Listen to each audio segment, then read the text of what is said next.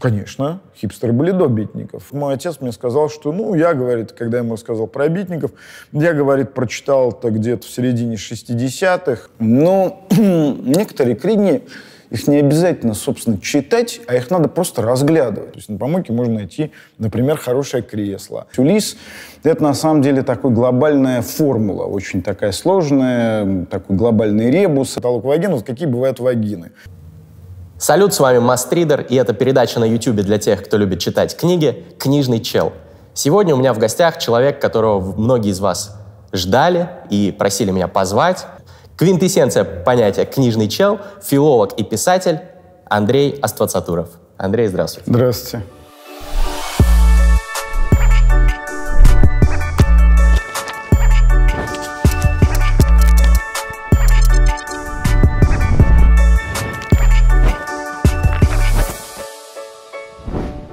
Давайте начнем э, с книги, которую ну, практически во всех литературных выпусках э, нашей передачи нет-нет, да и затронут.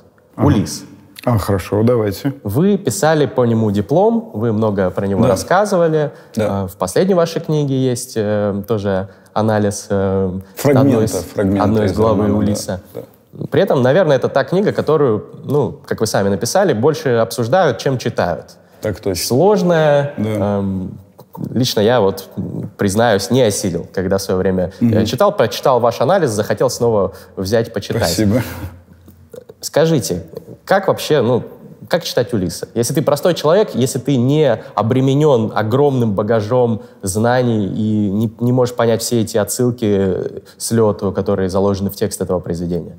Ну, смотрите, это действительно, действительно тяжелая книга, хотя она не так тяжела, как внешне кажется. То есть «Улисс» — это на самом деле такой глобальная формула, очень такая сложная, такой глобальный ребус, это конструкция, как всякое модернистское произведение. Но вот когда мы имеем дело, вообще любое художественное произведение, скорее органическая форма, то есть некая целостность. А «Улисс» — это конструкция, то есть она умственно сконструирована. Там очень большой и сильный элемент как бы анализа, э, ну, как бы конструкции и так далее. Вот конструкцию всегда разгадать легче, чем целостность. То есть, когда разгадываешь целостность, ну, нужно какое-то, не знаю, мощная интуиция или вкус. Здесь нужен просто очень такой сильный интеллект. Но я с вами согласен, что действительно мы не можем вот так вот действительно адекватно прочитать Улис без комментариев. В принципе, Улис можно читать эм, без комментариев. Я думаю, что это такой, наверное, правильный способ. В принципе, что-то будет обязательно понятно. Ну, вот один день из жизни самого обычного человека. Один день, 16 июня 1904 года. Сейчас это всемирный праздник, который называется Блумсдей. Да, Блумсдей, это да. тот день, когда Джойс познакомился со своей женой Норой Барнакли. Вот теперь мы знаем, когда он с ней познакомился. Ну, такой шикарный подарок собственной жене. И вот у нас возникла такая как бы память в связи с этим. Но в целом, прежде всего, нужно, наверное, понимать, что вот есть какой-то вот реальный план. Поэтому к комментариям лучше обращаться, то есть просто прочитать комментарии. У нас есть комментарий замечательный к русскому изданию Сергея Сергеевича Харужева, вот, собственно, переводчик. Там понятно, что сейчас происходит. Вот там, в общем, ничего не происходит такого. Ну вот, как бы обычный день. Человек куда-то заходит, просыпается, там, идет к своей жене, приносит ей завтрак, идет в магазин. Там ничего не скрыто. То есть если Блуму надо сходить в туалет по-большому, он это делает, вытирает, берет газету, читает, подтирается или идет э, по маленькому делу. В общем, ничего там такого сложного нет в плане... То есть это такой гиперреализм. Но, с другой стороны, вот э, почему сложно читать? Вот, наверное, просто на этот вопрос надо самому себе ответить. Потому что очень много разных деталей, которые тебе ни о чем не говорят. Очень много вот этих микродеталей. И основная проблема в том, что, скажем, каждая какая-то деталь, каждая там третья, четвертая фраза, она к чему-то отсылает, к какому-то источнику. Это какая-то цитата. И вот, чтоб, и вот они все, более того, они не просто там стоят ради такого красного словца, то есть они не идеально вплетаются в стиль, а они маркированы, то есть они обозначены, что не перепутай, это цитата откуда-то и так далее. И вот здесь вот действительно возникает некоторая проблема, потому что когда мы так просто читаем этот текст, ну, нам кажется, что, э, ну, вот какой-то более-менее связанный текст. Как только мы начинаем внимательно смотреть, мы видим, что он состоит из цитаты. Вот он цитирует все, что можно. Причем Это игра такая или в чем цель? Э, Ну, я сейчас вам расскажу. Во-первых, еще важно, вот вы сказали, что вы не дочитали Улис, может, это и правильно. Но некоторые книги, их не обязательно, собственно, читать, а их надо просто разглядывать. Вот для начала не надо читать Улис, а просто поглядите. Как, как картину как, в музее, ну, да? Да, да, как устроен, как просто устроен текст на странице. Вот вы там обнаружите, что там девятая глава, десятая глава «Бродячая скала», она сделана как киномонтаж. Там предпоследняя глава сделана как вопрос, ответ, вопрос, ответ. Такой четкий вопрос, четкий ответ.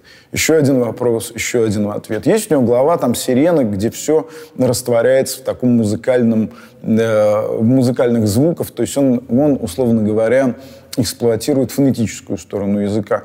Последняя глава — это вот то стопроцентный такой поток сознания, не имеющий запятых и так далее. Ну, просто можно посмотреть, посмотреть, как организован текст. Э, это как бы такое первое приближение к роману. Для чего он это делает и для чего он использует такое количество цитат. То есть, смотрите, ну, первое, наверное, это такое некоторое недоверие к собственному тексту. То есть понимание того, что но наше сознание, оно нам не всегда принадлежит. Оно сформировано чем-то. Вот мое, мое сознание сформировано, я понимаю, чем. Ваше сознание тоже чем-то сформировано. Это, ну, не знаю, какой-то контекст. Там, это газеты, это журналы, это видеоблоги, которые мы там смотрим, это фильмы и так далее. То есть если мы говорим, что мы, например, испытываем чувство любви, ну, испытываем ли мы это чувство? Это большой вопрос. Может быть, мы прочитали про это в книжке и перенесли это на, да. условно говоря, на нашу реальность. То есть получается, что это какая-то глубоко интроицированная чья цитата откуда-то. То есть вот в нашем сознании эти цитаты, они накапливаются. Ну, ну вот, например, мы любим природу. Ну, есть какое-то количество людей, которые природу не любят. Но мы, например, природу любим. Вот приходим, природа шикарная, красивая, но а почему ты решил, что она красивая, например? Ну, Из-за как, искусства, да? да? да Которое поклоняется природе. Да, ну, например, да. То есть в основном искусство изображает природу красивой. То есть первый, кто сказал, что природа замечательная, красивая, это был Жан-Жак Руссо. Все как бы поверили в 18 веке, стали да. говорить, что, ребята, да природа это красиво, замечательно. А до этого? Ну, до этого природа, ну, например, можете почитать, вспомнить, например, самый такой популярный роман э, «Приключения Робинзона Круза». Там да. природа такая адская, э, очень некрасивая, крайне опасная. То есть, смотрите, вот все это примерно, ну, на, э, то есть, условно говоря, писатели, вот, например, не знаю, Пушкин создал образ Петербурга.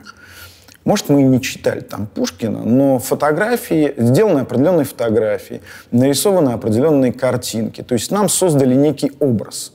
То есть на самом деле, когда мы видим реальность, мы ее не то что видим, а мы ее понимаем. Вот мы смотрим, и мы сразу же все понимаем. То есть у нас начинает работать вот эта историческая память, которую нам кто-то внушил, кто-то показал. И что, как, как бы в чем задача Джойса?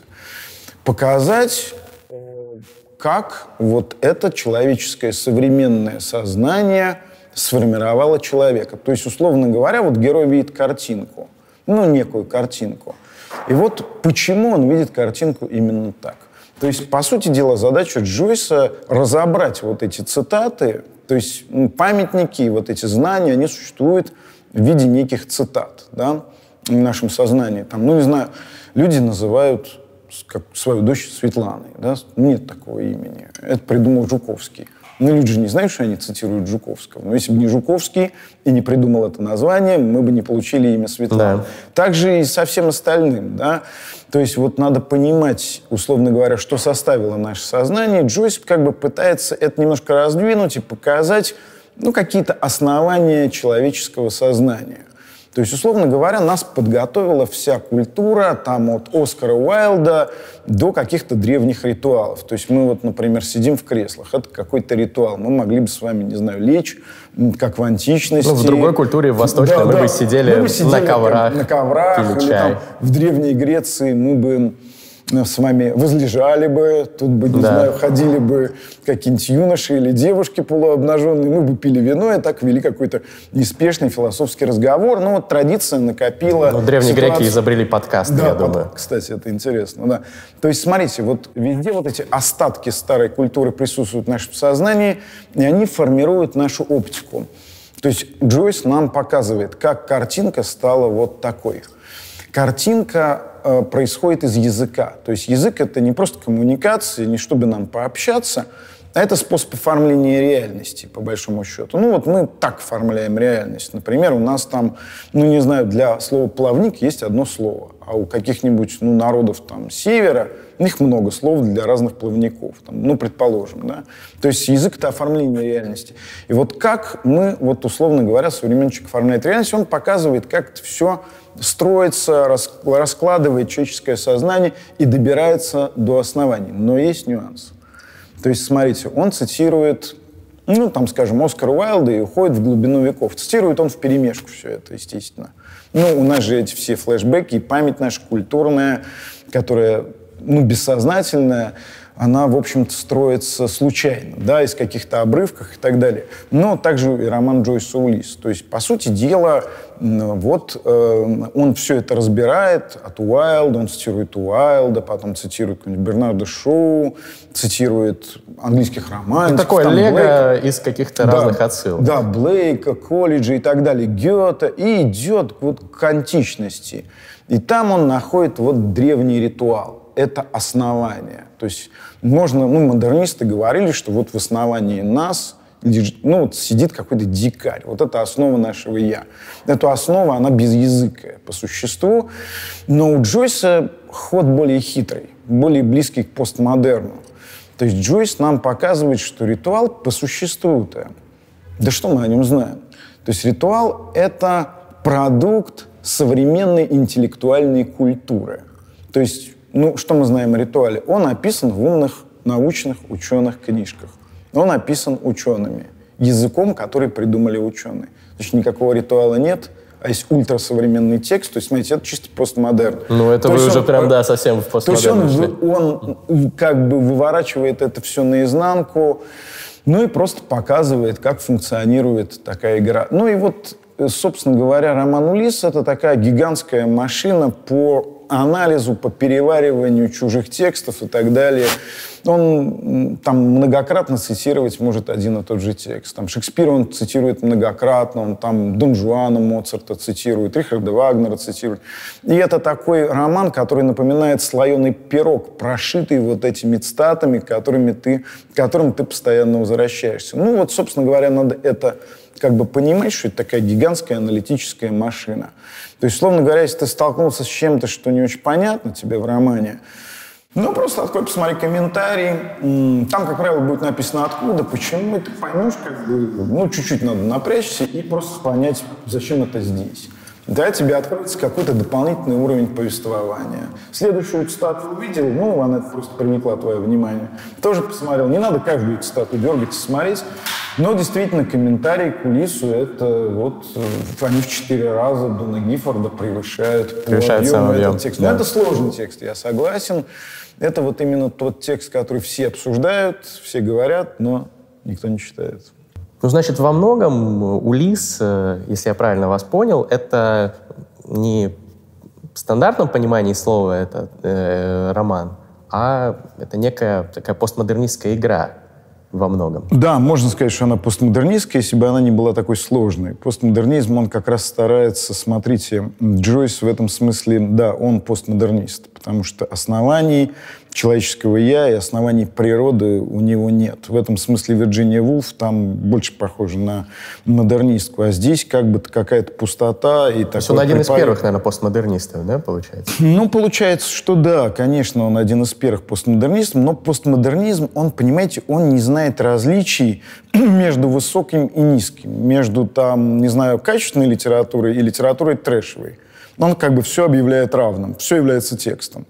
Вот Джойс как раз пишет свой роман для того, чтобы отделить, там, скажем, высокую литературу или великую литературу от просто литературной билетристики. Но у него же герой э, справляет нужду и параллельно Безусловно. там цитаты из Гомера. Безусловно, да. То есть такой формат космоса. То есть всеохватная такая реальность, барочная от сложной метафизики, которой... То есть герой может, например, Стивен Дедал э, рассуждать там об Аристотеле, о Фоме Аквинском, поковыряться в носу и так далее одновременно. То есть все планы бытия, они, безусловно, учитываются, да, это правда. Но я согласен, то есть он одновременно может цитировать и, э, скажем, э, не знаю, какой-нибудь сложный метафизический трактат, Э, не знаю, с средних веков, и одновременно какой-нибудь глянец того времени или какой-нибудь таблоид. Но сам роман настолько сложно и хитроумно сделан, что вот вы сами признаете, что читать его достаточно сложно. Да. Это большой вызов как бы читателю, который потребляет билетристику, и это, это уже сложно, это уже большие проблемы. А зачем читать Улис? Я объясню. Смотрите, вот я уже сказал, что каждое литературное произведение — это некое органическое целое. То есть, условно говоря, когда мы пишем прозу, я это как бы, ну, раньше понимал, как бы понял на собственной шкуре, когда стал писателем, мы создаем ситуацию правдоподобия. То есть все должно быть очень едино и целостно. То есть вы должны войти в какой-то целостный, незнакомый мир, и в нем как бы как читатель самостоятельно обжиться. Но это ваша оптика, а на самом деле нужно, чтобы этот мир был самодостаточный, целостный, чтобы в нем присутствовал какой-то дух и так далее. И вот э, разные писатели по-разному собирают это единство. Некоторые это делают на уровне сюжета. Некоторые делают на уровне психологизма, создают какой-то подтекст. Некоторые создают какой-нибудь ключ к роману. То есть вы этот ключ, например, не знаете, не считываете, но ощущение единства у вас, как у читателя, возникает – что это целостный какой-то мир. У вас какого-то ключа нет, но вы поняли, что это вот мир един, вы получили от этого удовольствие. Ключ может как проявляться? Ну, ключ какой-нибудь чужой текст, который вам это, условно говоря, открывает. То есть вы читаете, вдруг понимаете, господи, да это же, не знаю, не знаю, пересказ, э, Гомеровской Одиссеи, к примеру. Ну, если Или, про Улис, Ну, например, да. если угу. про Улис, ну, это может быть что угодно. Ну, какой-нибудь, какой-нибудь, э, какой-нибудь хитрый механизм, ну, например, там у Набокова э, где-нибудь в Себастьяне Найте, ну, если вы разбираетесь в шахматах, то вот вам ключ. Да. Да, там как называются герои, бишеп – там они называются в виде ну, шахматных фигур. Фигуры, да. И вы начинаете понимать, что это какой-то хитрый ключ. Если вы разбираетесь в шахматах, то вы сразу же поймете немножко, как организован этот текст. Ну вот, например, такой. То есть способов много. Ну, можно на уровне фонетики собирать, то есть на уровне звука, например, ставить рядом какие-то согласные, вот красиво, чтобы они там погудить гласными, то есть слова подобрать так, чтобы как бы гласные друг с другом как-то взаимодействовали, да. Ну, или там, не знаю, как Хемингуэй, одно, одну фразу про одно, следующую про другое, там вот у него там так, такая, такой тип странной сборки, тоже довольно интересный. И вот Улис, чем он нужен? он нужен прежде всего писателям. То есть он нужен, чтобы он показывает разные возможности сборки. То есть роман можно собирать вот так. То есть текст можно собирать вот таким вот способом. Там в виде нарезок. Можно собирать, э, используя древний миф.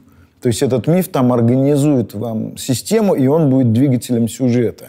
Можно вот таким вот способом, можно при помощи ритуала. То есть он просто показывает разные способы сборки текста, и они очень обнажены.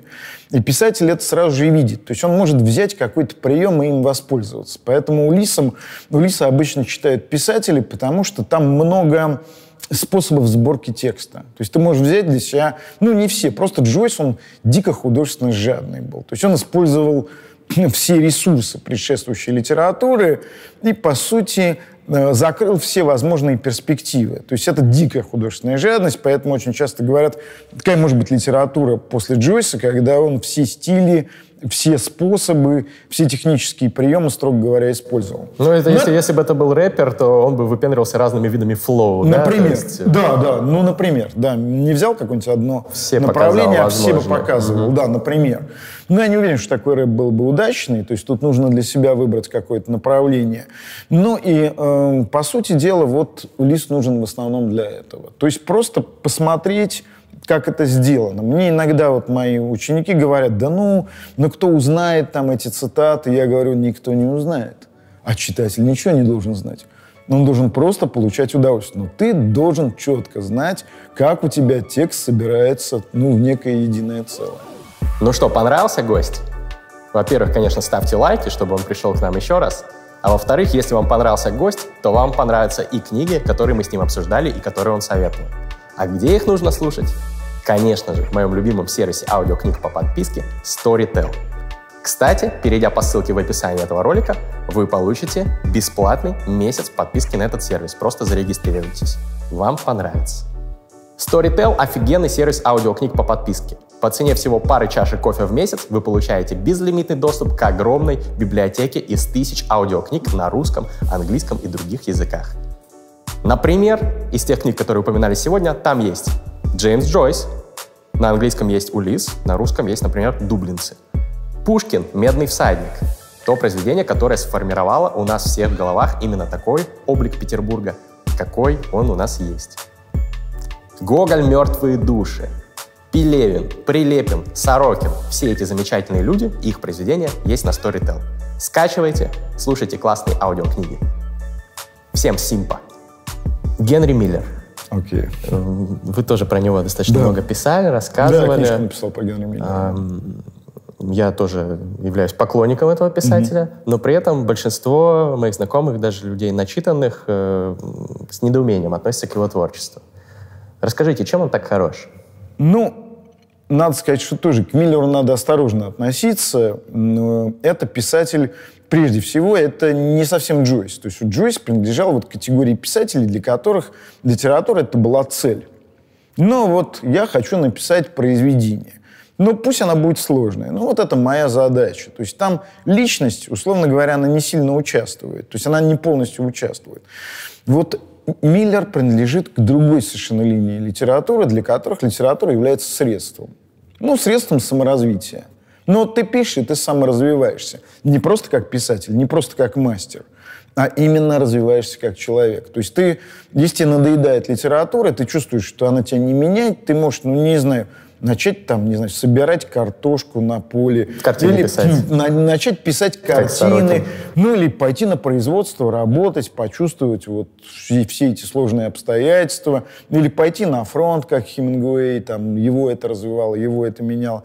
А для Миллера на каком-то этапе это была действительно литература. Это определенная американская традиция, которая существует, там восходит к Уолту Уитману, Генри Дэвиду Тубора, Эмерсону. Это чисто американский такой заход и романтический. То есть для романтиков литература не была целью. Они, конечно, писали хорошую литературу. Но это, понимаете, это не цель. Это средство. А что цель? Расти как личность? А цель другое это собственное «я», это совершенствование собственного «я». То есть литература — это вам трамплин для того, чтобы разобраться в себе. Поэтому отсюда такое некоторое пренебрежение к форме у Генри Миллера. У Джойса кажущийся хаос. Там все на своем месте. Вот я в своей книжке «Хаос симметрии» вот показываю, что это сложное такое езуитское математическое сознание. Пусть оно сложное. У Миллера хаос ну вот как бы понесся, да, вот ему нравится писать. Вот он садился в ресторане, мог, не знаю, в течение там двух часов написать огромную главу. Да, потом он там ее, правда, редактировал, но это были невероятные скорости. Чем Миллер хорош? ну, у него есть несколько таких довольно интересных приемов. Эм, ну, во-первых, у него своеобразная метафизика, определенный взгляд на реальность, очень многослойный, его много чего сформировало, его сформировал анархизм, то есть, смотрите, анархизм э, не просто как бы идея безвластия, он разными видами анархизма в разные периоды жизни увлекался, но прежде всего это идея безвластия и идея самотождественности человека. То есть э, вот меньше его увлекал, знаете, такой коммунистический анархизм Кропоткина, хотя он любил, читал, вдохновлялся. Но анархизм как отсутствие власти надо мной, отсутствие цензуры, отсутствие, может быть, Бога. Ну, Миллер верил, в общем, в Бога, он был не особо набожный, но в Бога верил, но отсутствие любой власти, законов и так далее. Но анархизм, в общем, мы видим, что культура нас как бы выпрямляет. То есть наше развитие интеллектуальное, оно очень логичное. Или мы делаем с вами карьеру это более-менее понятная карьера. У меня предсказуемая биография. Там я начинал как ассистент, стал старшим преподавателем, стал доцентом, получил одно звание, второе звание, ну, как там в армии то же самое. Дальше я женился, родил детей, все как бы стабильно, да. Можно То есть это, на бит Это не развитие, э, это не развитие человека. А вот развитие человека — это спонтанность. Понимаете, вот для Миллера, как для ницшеанца, как для анархиста, человек спонтанен. То есть человек в случайных проявлениях себя проявляет. То есть человек является человеком не когда он там что-то вещает, как вот мы сейчас с вами сидим вот в некоторых масках и что-то вещаем, как бы заранее заготовленное. Но анархизм — это спонтанная такая ситуация. Вот вы шли на лекцию, пришли в бар. Приятно, да? Бывает, бывает. А бывает наоборот. Вот у Миллера было так. Он шел в публичный дом, а попал на лекцию. Понимаете, и оказалось, что это очень интересно. То есть вот вы заметили, наверное, что ну, всякие мероприятия э, виноводочные или вообще развлекательные, они интересны, когда они подготовлены. Вот сейчас все мы начинаем там с сентября начинаем планировать Новый год. Ну что это такое? Подготовленный праздник. Когда он случайный. Там кого-то встретили, Петя, Вася, привет, еще Люда, Света. Все пошли, это вот это действительно праздник. Это спонтанность, неожиданность. То есть, смотрите, Миллер показывает и человека становящимся. Разум наш, он не становится. Это просто система ценностей, идей, это механическое движение по рельсам. А вот эта спонтанность, случайность, вот он любит все, что течет, вот все, что является потоком.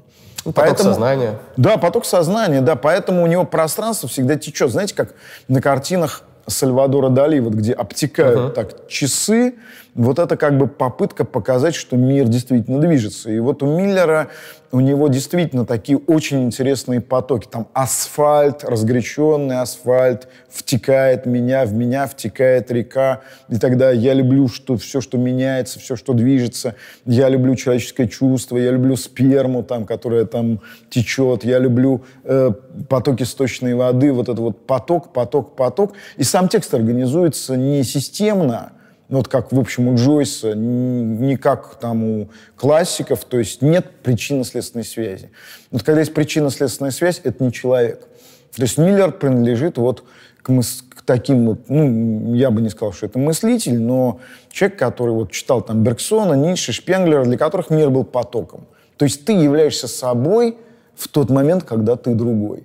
То есть ты остановился, ты уже не сам не являешься собой. Вот когда ты все время меняешься, и отсюда его вот такие сложные сюрреалистические метафоры. Вот он мастер невероятных сюрреалистических метафор, огромное количество. Это просто как бы такой, знаете, колоссальный, вот тропик рака, такой огромный механизм по организации сюрреалистических метафор.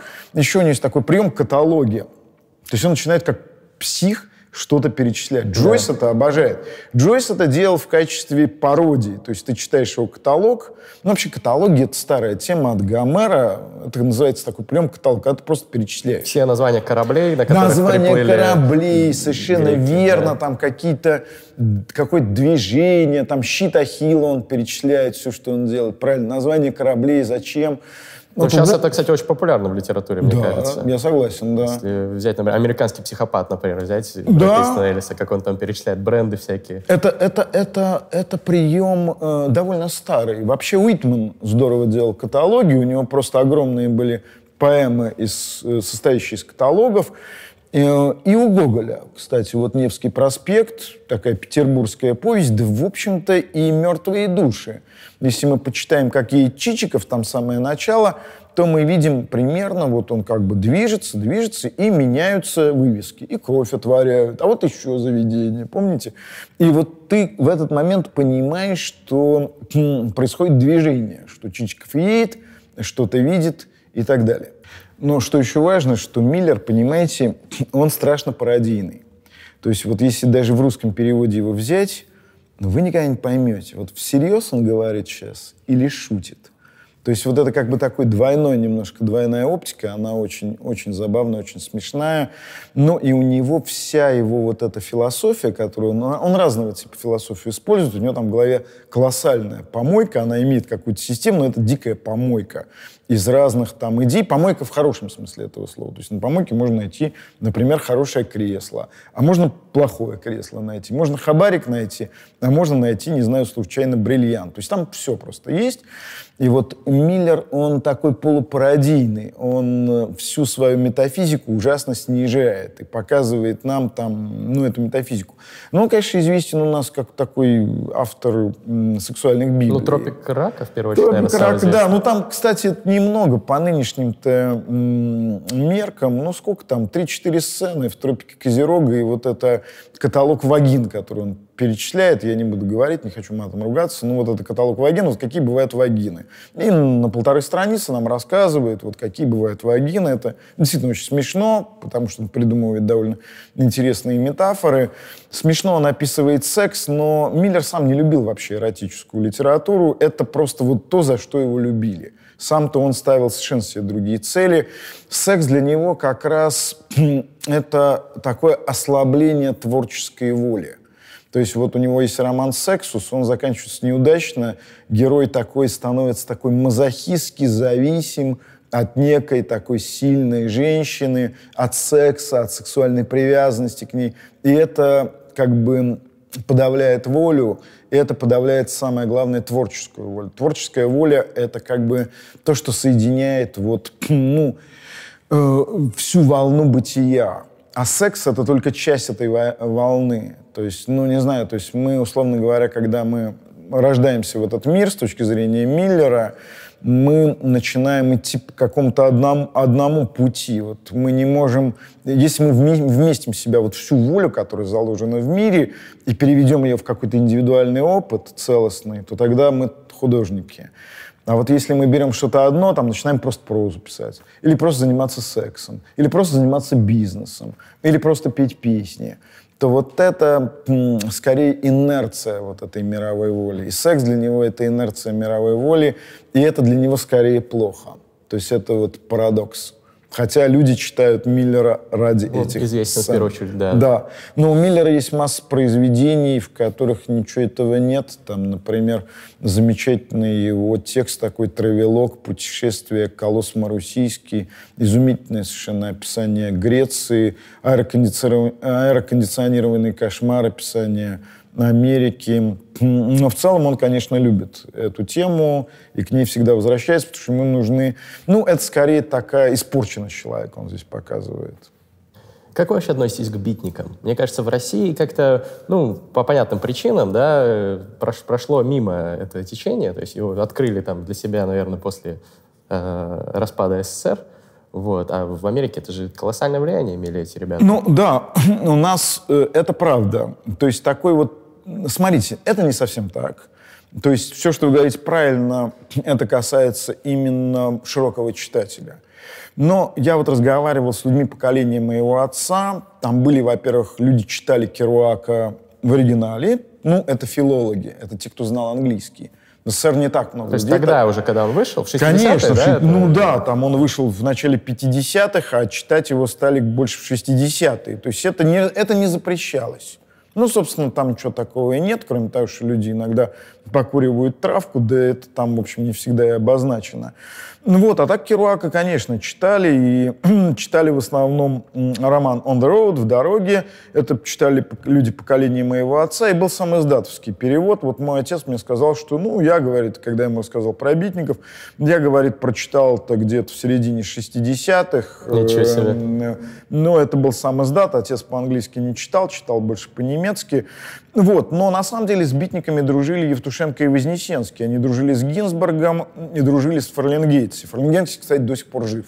Единственный битник, который жив. Я не знаю, жив ли он сию секунду, но вообще два года назад он вообще был жив. Это вот человек, который, у которого было издательство небольшое, это человек, у которого был магазин City Light в Сан-Франциско, вот как «Огни большого города», э, магазин, названный по названию фильма Чарли Чаплина.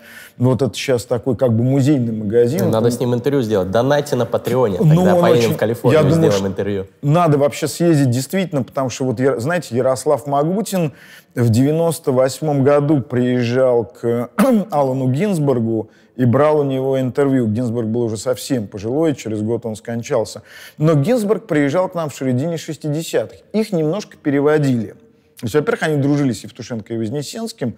Ну, и Евтушенко даже знаменитое стихотворение «Битница», вот это все, ну, вот эта девочка из Нью-Йорка, но ему не принадлежит, эта девочка вдоль неона от самой же себя бежит, этой девочке ненавистен мир, освистанный скандалист, для нее не осталось истин, заменяет ей истины твист, с нечесанными, нечесанными волосами, в грубом свитере и в очках пляшет худенькое отрицание на тонюсеньких каблучках. Ну, вот это би, называется битница. У него есть монолог битников.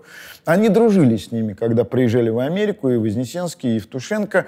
И в советское время у нас, знаете, издавались вот антологии американской поэзии.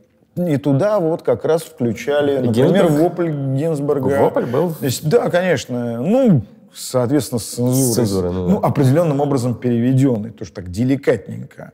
Ну вот, немножко он такой был кастрированный, осторожненький. Ну и потом, понимаете, они любили Советский Союз. Ну, понимаешь, Советский Союз не мог опубликовать, например, Бэрроуза. Уж больно там много, извините, педофилии, гомосексуализма, сексуального насилия и героина.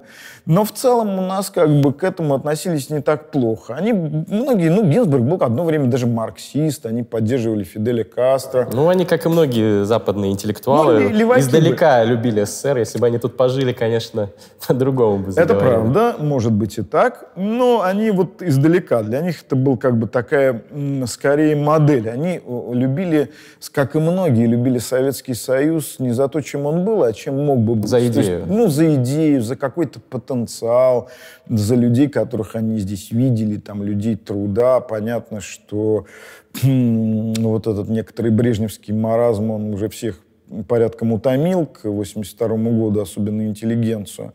Но что-то там действительно хорошее сохранялось, для них это было важно.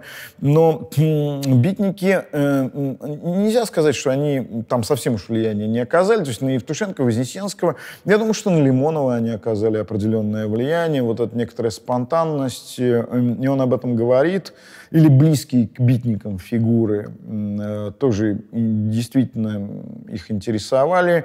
Э, я бы сказал, что все-таки какие-то литераторы испытали влияние вот Керуака э, в России.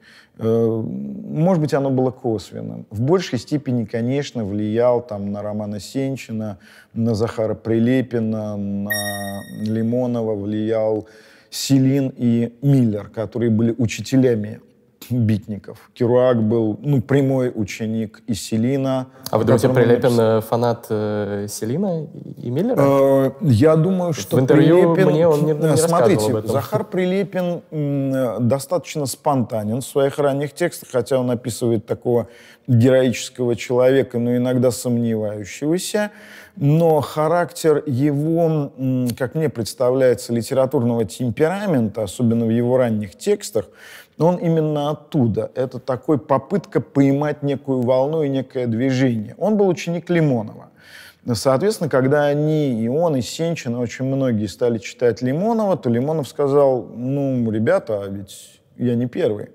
Да, он как бы всегда, конечно, Лимонов очень любит быть первым, но тут он, он же вынужден был это признать, и все стали читать Селина, он был переведен, и там, в общем, все увидели эту невероятную жестокость, невероятное напряжение, ну и Генри Миллера тоже. Да, это, это был вот такой небольшой период, наверное, в самом начале нулевых.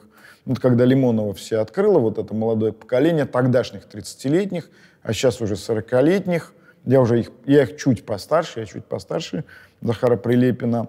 Вот, то есть они открыли для себя и тех, на кого, кто повлиял на Лимонова. Через Лимонова они открыли Миллера, и в меньшей степени, конечно, Джека Керуака. Как вы, кстати, к э, Прилепину относитесь?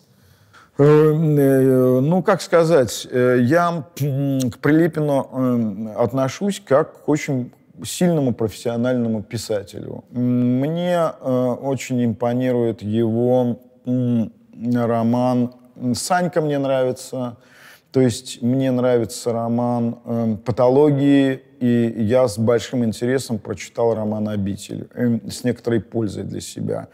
Я бы сказал, что... Пользой для себя как, читать, как ну, писателя? Мне интересно, прежде всего, смотрите, у Захара была... Давайте просто снимем вопрос о его политических взглядах, хотя это довольно сложно. Но если мы все-таки почитаем его романы, не факт, что мы поймем, что этот человек воевал на Донбассе, не факт, что мы поймем его политические взгляды. Они достаточно, они, во-первых, менялись у Захара. И, эм, а мне казалось, что он последовательный такой. Таким, я бы не сказал. Ну, вид, виден ли там такой уж радикальный и его он, с одной стороны, да, и патриот, э, с другой стороны, то есть это как бы консервативная позиция, но с другой стороны, Захар как бы связан с левыми идеями. Это довольно такое резкое сочетание, ну, такое чисто нацболовское. Да. да, это неожиданное, в общем, сочетание. Э, но у Захара э, скорее это все проявляется достаточно косвенно. Его герои дико сомневаются в правильности, в правоте своих позиций. Захар очень создает такие относительные меры. Но, понимаете, надо просто понимать, как... Мне он интересен именно как писатель. То есть какая у него задача там стояла перед ним, перед Сенчиным. То есть, смотрите, 90-е годы, ну, в общем, моду задавал, ну, прям, скажем, постмодерн. Ну, просто просто прозвучал. Виктор Пелевин, там, когда он опубликовал там он «Ра. Жизнь насекомых», а потом вышел Чапаев «Пустота», который просто взорвал русскую литературу, да, то есть то, что потом он написал, это уже было не так уж важно, да, когда, в общем, нам Сорокина издавали в БСГ Пресс, мы его, мы в общем, знали и без Адмаргином, но Адмаргином в 98 году издают двухтомник, то есть, э, а это, да, и Дмитрий Пригов, Рубинштейн, эти люди закрывали советский проект. То есть они утрировали, то есть СССР прекратил существовать в 91 году, но, ну что значит прекратил? Ну, он формально прекратил. Но люди-то никуда не делись, люди-то до остались. Сих пор. Да, я до сих пор жив, и слава богу. Но, понимаете, э, э, проблема постмодерна в том, что они закрывали проект. То есть они его доводили до... Вот как Джойс. То есть вот этот Джойс делал. Он брал технику и ее выбалтывал, доводил до абсурда, то есть создавал такую уже простую оболочку, а ты просто видел, как она сделана. То есть любая техника, она претендует на то, что вы поверили, что это реально. Да? А советская литература на это претендовала. Ну, реальные, реальные герои, реальные тружники, реальные городские жители или деревенские жители и так далее.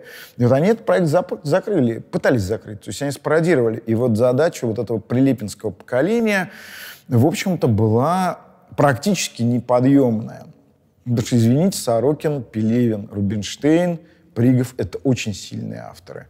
Вот их задача была как бы реанимировать, в общем-то, вернуть э, те ценные вещи, которые были в советской литературной традиции.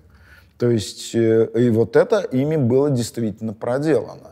То есть они эту связь веков нам э, ну, восстановили, в общем-то.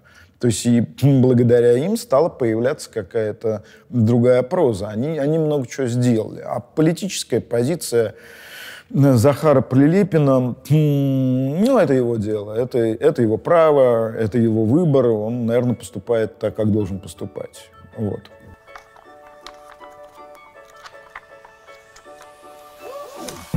Что это? Это Patreon.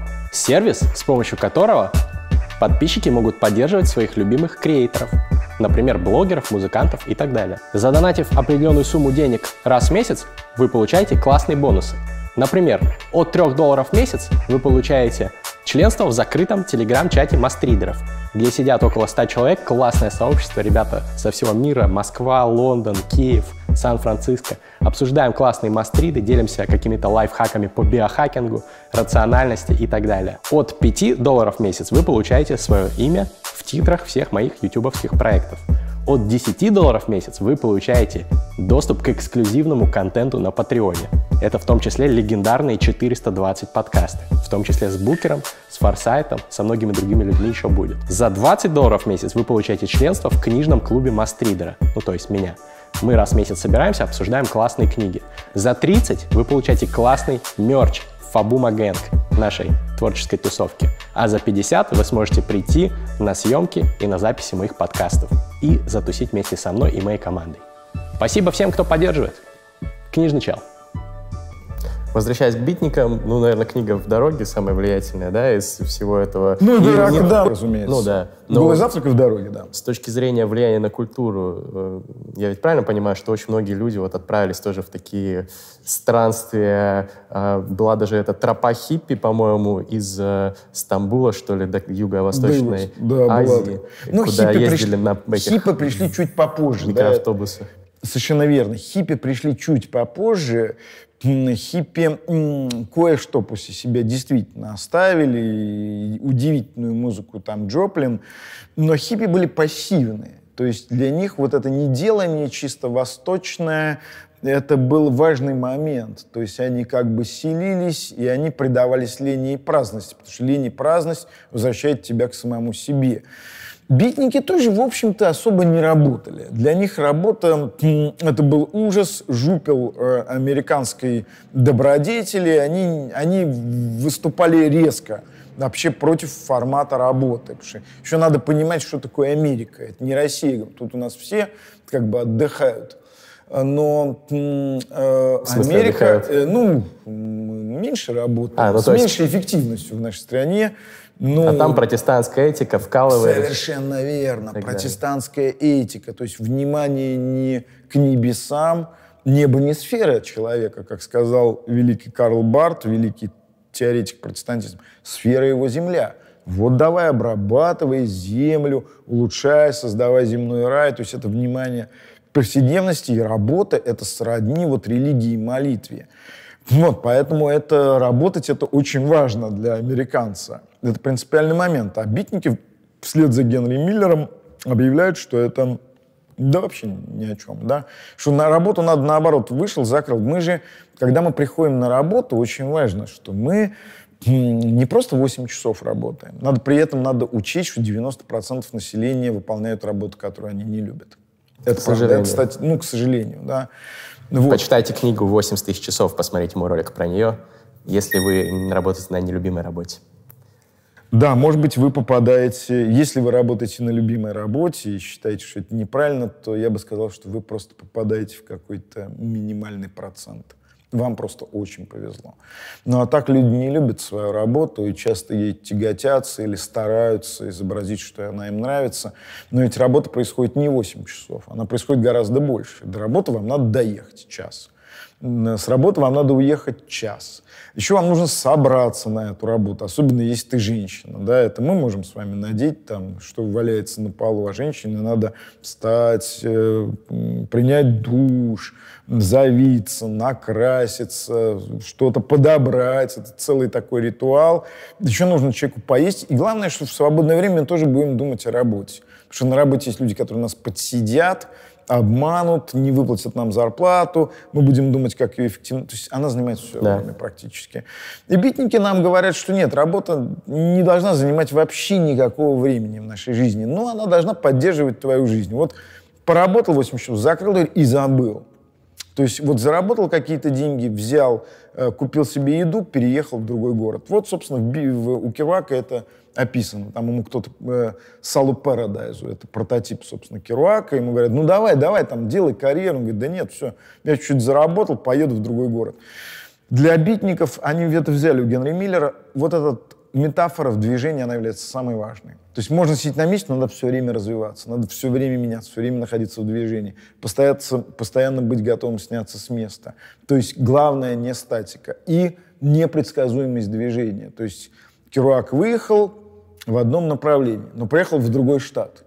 Потому что по дороге ему кто-то сказал, слушай, чувак, там есть шикарный африканец, шикарный саксофонист, обязательно езжай, послушай, и мы-то обязательно поедем туда, куда надо, но не поедем слушать. А Керуак едет слушать. Там ему говорят, слушай, там вот есть еще один пианист, Джордж Шиллинг, езжай, послушай его, он круто играет. А вот есть еще чувак, он так о Ницше рассказывает, просто супер. И вот, собственно говоря, вот это спонтанное движение, это и есть, ну, как бы пафос этого, этого романа в дороге. И главное, что оно не подконтрольно. Там вот есть такая глава, где Дин Мариарти, это прототип Нейла Кессиди, он, был, хотя он не совсем был битник, он был скорее хипстер. Ну, битничество возникло из хипстеризма. То есть из вот этого удовольствия от жизни. Просто- Хипстеры были до битников? Конечно, хипстеры были до битников. Э, но многие считают, что это современная вот московская потом. молодежь. Нет. Или нью-йоркская. Нет. Они существовали в 40-е годы, я бы так сказал. Но что характерно было для хипстеров? Смотрите, для американских хипстеров. Есть даже, если вот кому-то интересно, почитайте замечательную книжку Нормана Мейлера. Она называется «Белый негр» или «Размышления о хипстеризме». Во-первых, вы все поймете про Америку. Это очень важная книга. Это очень умная книга. Она гораздо интереснее, надо сказать, чем романы Нормана Мейлера. Романы ну, невыносимые иногда бывает читать, хотя это крайне одаренный человек. «Ноги и мертвые» — это чудовищно огромный, с повторяющимися типовыми сценами роман. А вот эссеистика у Мейлера блестящая. Вот ее пропускать не надо. «Белый негр» или «Размышления о хипстеризме», она вот недавно была переиздана — эта книжка довольно его ранняя, и вот там он как раз некоторые вещи описывает. То есть хипстер — это человек, который ведет себя как черный, как негр. То есть он развлекается. Он ему на работу, а он курит марихуану. Ему на работу, а он танцует.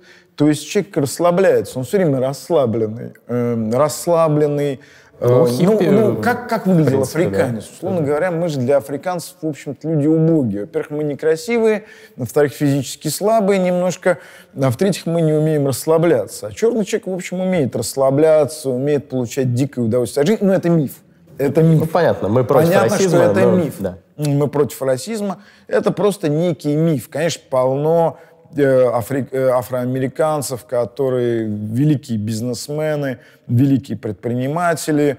Но вот этот джаз, вот эта свобода, вот эта импровизация, как бы говорят, черный мир это бессознательная Америка. Если Уолл-стрит это ее сознание, то мир вот черный, о, это мир бессознательный.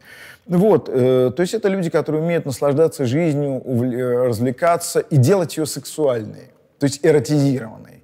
Ну, не все эротизированное связано с сексом, но эротизированное, то есть связанное с удовольствием. И хипстер — это человек, который получает удовольствие. Но у хипстеров не было, то есть он слушает что-то модное, что-то интересное, меняет свои вкусы, ведет образ жизни вот такой, какой ему надо. Там. Ну, не ложится спать, например, ночью, потому что ему сейчас не хочется, ему хочется повеселиться, да? но с утра на работу. Ну, а ему, может быть, и не надо на работу. То есть он получает вот страшное удовольствие от жизни, э, путешествует много. То есть американские хипстеры, они путешествовали. Многие были, как Нейл Кессиди, из очень неблагополучных семей. То есть это такой трэш, скорее, немножко был для Америки. Но битники возникли на вот этой основе. То есть они не сами по себе возникли. Но у битников все-таки, во-первых, был пафос не просто потребителя культуры, а желание что-то создавать внутри культуры. Кюрак, ну, худо-бедно написал хорошие романы. Берус, хотя он герой не моего романа, но писатель достаточно сильный и влиятельный. Ну, Гинзбург и Ферлингетти довольно сильные поэты. Сейчас целые кафедры занимаются их творчеством. То есть, смотрите, они все-таки не просто, были не просто потребителями, а скорее они вот именно именно что-то создавали. Ну, собственно, вот разницу, может быть, все трудно, хипстеры разные, да и битники тоже разные. Трудно сказать, трудно найти какой-то идеальный тип, но если вот так вдуматься, то, вот, наверное, идеальный тип — это взаимоотношения в романе Джека Керуака между Нейлом Кессиди и, то есть между Дином Мариарти и Салом Парадайзом. То есть это именно, Дин, э, это именно Нейл Кессиди и Керуак. То есть Нейл Кессиди это такой вот действительно идущий в неизвестное, в незнакомое, открывающий новое, абсолютно аморальный. То есть он как святой, да, святой не имеет человеческой морали как будто бы, да. То есть он по ту сторону морали. Он описан там как немножко святой, ну такой святой хипстер. А Керуак, скорее, вот действительно битник. Умный, интеллектуальный, подражающий, идущий вслед, обижающийся за морализм, не старающийся не перешагивать мораль. То есть битник в большей степени осторожен, чем э, хипстер. Но книжка, конечно, оказала сильное влияние. Знаете, я, э, я жил некоторое время в Калифорнии, я прожил в Калифорнии три месяца, там стажировался, вот, и э, я ходил в какую-то японскую кухоньку, что-то ел, там, обедал там просто. Там было мало народу, какая-то была странная японская еда, в России еще тогда не было этого. И приходил какой-то человек такой плохо одетый, с такой авоськой, знаете, вот действительно такая советская авоська. Из нее торчали какие-то мешки. Я все время доставал книгу и читал. Я подумал, вот будет номер, вот я сейчас подойду, посмотрю, вот будет номер, если это в дороге. Я подхожу в дороге. То есть как будто 52 год, не 98-й, а 52 То есть человек, ну вот ведет такой образ жизни. Ну, Калифорния, там хороший климат, можно все время куда-то ездить и так далее. Ну, вот там он... же есть целая эта субкультура хобо, Хо, да, которые хоб, путешествуют, просто бродяжничают. Да, это субкультурное, это, это как бы такое современное, да, субкультурное явление. Но битники это мощное такое, как бы субкультура. Потом появились там, ну, мы знаем, кто потом появился, но битники оставили после себя, конечно, след, и они очень долго просуществовали. Там к ним кто-то побежит. Курт Кобейн был к ним близок, да, хотя их встреча с Бероузом ну, не произвела на Бероуза сильное впечатление. То есть он сказал, этот парень непонятно почему хмурится. Сказал, при этом это я очень удивился, потому что это произнес человек, который 12 лет сидел на героине. Ну вот. Ну, не знаю, но он сказал, что he uh, France for no good reason, сказал он как-то как так, по-моему. А Курте Кобейне, но Кобейн себя воспринимал, в общем, в русле этого движения, хотя он был, Интересно. конечно, помоложе. Ну, это, конечно, топ-аниме-кроссовер Кобейн да, да. Рубрика «Лайк Бунин». Как известно, у Бунина была короткая э, меткая фраза про любого из его великих современников. Иногда критическая, жесткая, иногда в меньшей степени. В рубрике «Лайк Бунин» я прошу гостей передачи давать такую же короткую характеристику, можно хвалебную, можно критическую, великим писателям. Давайте начнем. Оскар Уайлд. Эстет, сноб, э, изящный голубой романтик. Фолкнер. Ох, вот это, это вызов такой, да. Хм, это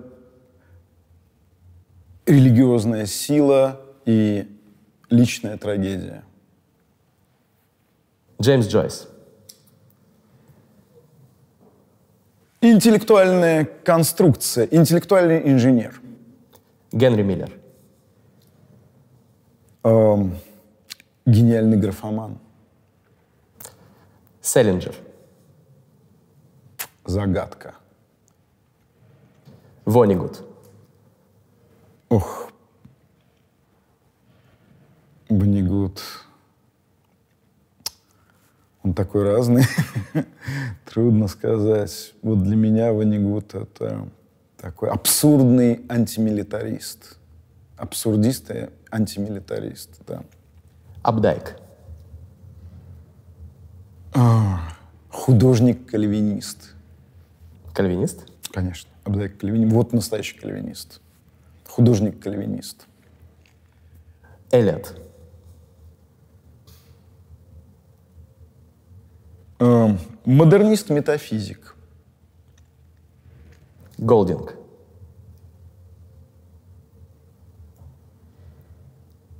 Современный трагик.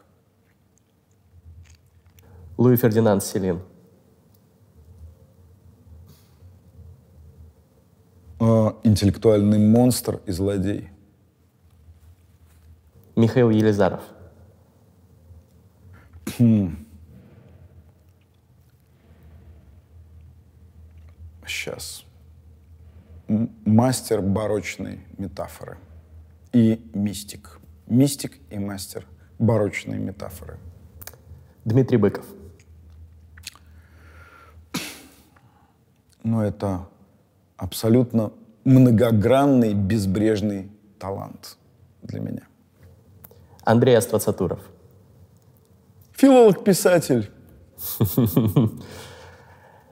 Конкурс. По традиции мы разыгрываем две книги. На этот раз это две свежих, два экземпляра свежей книги Андрея Свацатурова, которая называется «Хаос и симметрия». Здесь э, от Уайлда до наших дней разобраны всевозможные литературные произведения, остроумно, интересно, и на самом деле я вот читал даже отрывки про тех писателей, которых я не читал, я после этого захотел их очень почитать. Вам тоже советую всем прочесть эту книгу. Один экземпляр этой книги достанется подписчику или подписчице канала «Книжный чел», который или которая оставит в комментариях под этим видео самый интересный комментарий из рубрики «Лайк Бунин» про моего сегодняшнего гостя.